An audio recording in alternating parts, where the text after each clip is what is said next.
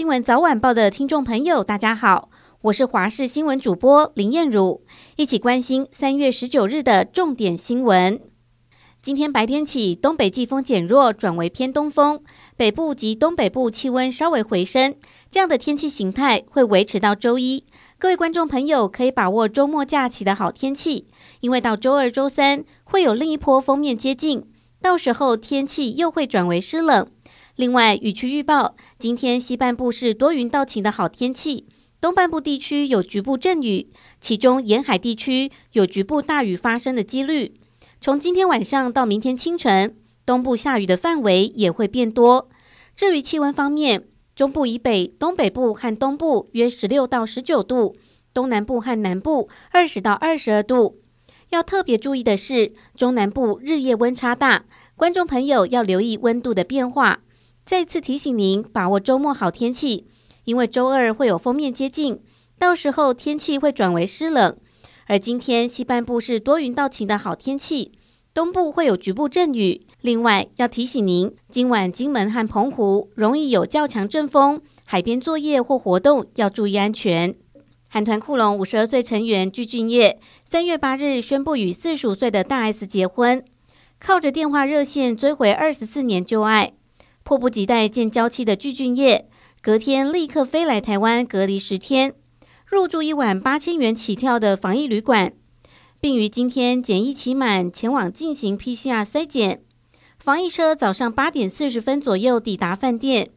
今天有十几名房客要做筛检，具俊晔排在最后。他九点二十分从停车场走到，走上防疫车，见到大批媒体在场守候，亲切挥手打招呼，看起来心情不错。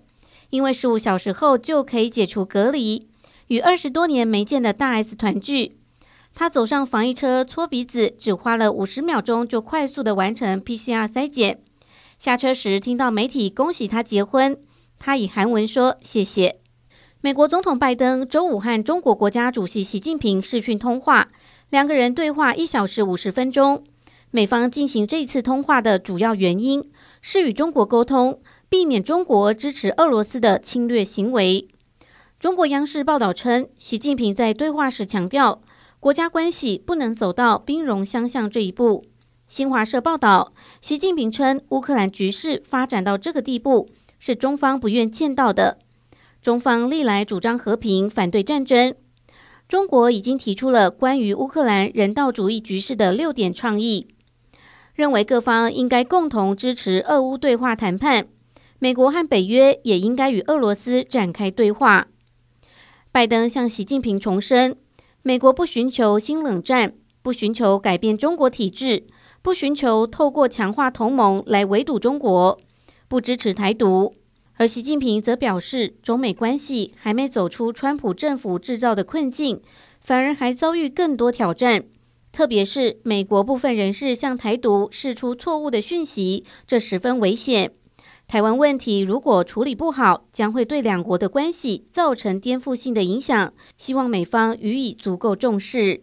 台北市士林区昨天晚间发生一起严重车祸，一辆黑色小客车高速行经市东路知育路二段口，直接冲撞过马路的三名行人，造成一名妇人重伤不治，两名少女受伤。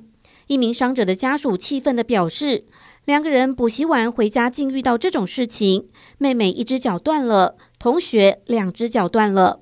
警方对驾驶进行酒测，简姓男子并未酒驾。至于详细的车祸原因，警方正进一步厘清。